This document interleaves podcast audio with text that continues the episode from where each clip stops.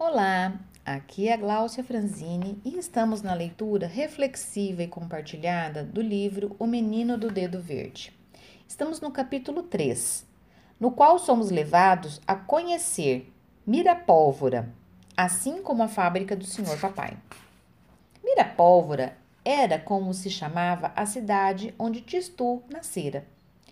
Sua reputação e prestígio provinham da casa e, sobretudo, da fábrica do senhor papai. Mirapólvora, à primeira vista, era uma cidade como as outras. Igreja, cadeia, quartel, mercado, boutique. Mas essa cidade, como as outras, era conhecida no mundo inteiro. Porque era em Mirapólvora que o senhor papai fabricava canhões de todos os calibres, grandes ou pequenos, muito procurados. Canhões de bolso ou com rodas para trens, aviões, tanques ou barcos, para atirar por cima das nuvens ou dentro da água. Sem falar na variedade de ultraleves, para serem transportados a lombo de burro ou camelo nas regiões demasiado perigosas, onde não se pode abrir estrada. Numa palavra, o senhor papai era negociante de canhões. Desde que se entendia por gente, Tistu ouvia repetirem: Tistu, meu filho, nosso negócio é excelente. Canhão não é como guarda-chuva, que ninguém quer comprar quando faz sol, ou como chapéu de palha, que fica na vitrine quando chove.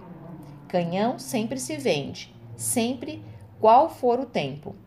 Quando Tistu estava sem apetite, Dona Mamãe o levava à janela e mostrava de longe, bem no fundo do jardim, para lá do quiosque onde ficava o pônei ginástico, o monumental, a monumental fábrica do senhor papai. Dona Mamãe fazia Tistu contar as nove imensas chaminés que lançavam fogo.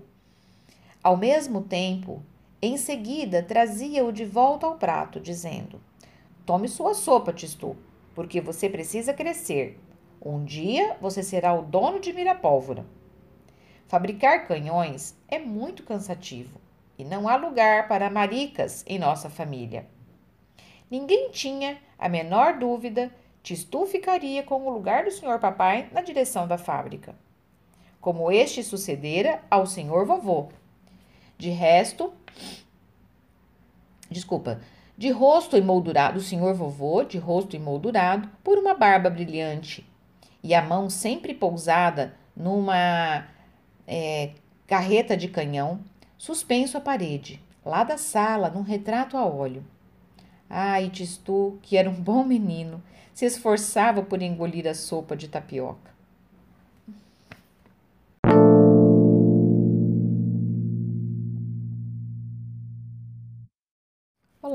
Aqui é a Gláucia Franzini estamos na leitura reflexiva e compartilhada do livro Menino do Dedo Verde.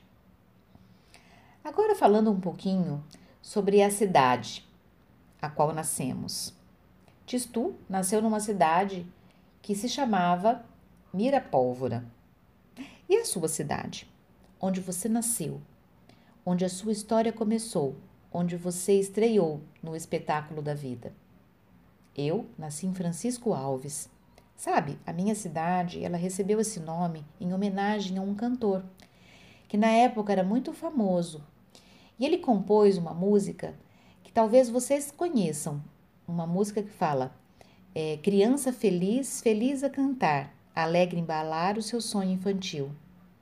Esta música tem um nome, né? Foi foi é, criada, né? Ela foi composta pelo Francisco Alves, que ganhou a, minha cidade ganhou o nome dele.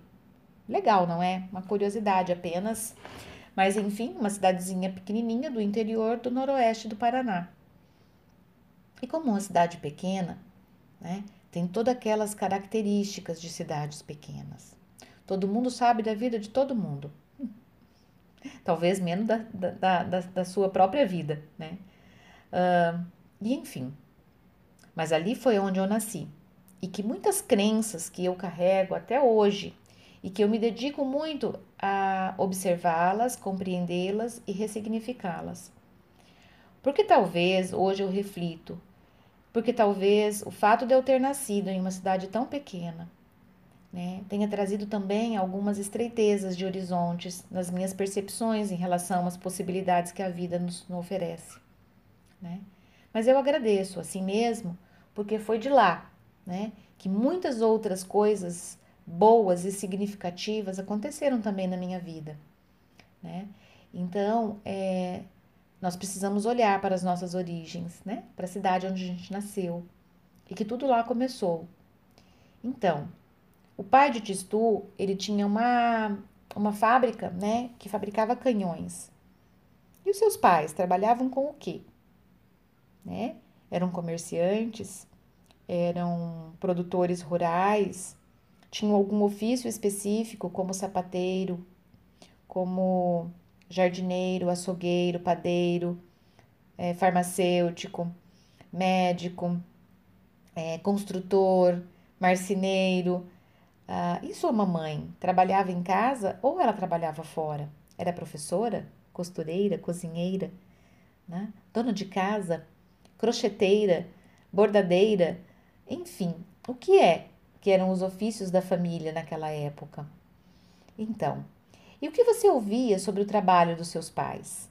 Eram trabalhos dignos? Eram trabalhos que eles reclamavam por eh, exercerem aquela função? é, supriam as necessidades básicas da família ou necessitavam de ajuda complementar. É, falavam de sonhos, falavam de crescimentos. É, o que acontecia lá quando se falava disso? Né? Tistu, ele ouvia quando criança, né, ao ser alimentado, que ele teria que crescer, crescer forte, porque ali naquela família não tinha espaços para maricas. Então, quantas vezes, né, nós ouvimos é, algo relacionado às nossas características, né, de fraqueza ou de, de que nós não temos aptidão para determinadas coisas, que a família é, considerava como vital, importante, necessária, né, ou valorizada, né? E aqui Tistu fala, né, sobre que o pai havia dito que canhões se vendia a todo momento, diferente de outros, de outros produtos, como as sombrinhas e os chapéus. Né? E o produto que a sua família produzia era também de fluxo contínuo? Ou era um produto que só, só se vendia em alguma época do ano? Pense nisso. E pense também sobre o que isso ainda reflete sobre os seus afazeres, sobre a sua é, profissão, sobre as suas habilidades, né, seu, seu propósito de vida, sobre sua missão. É, é um, um bom produto de reflexão né, e também de ressignificação.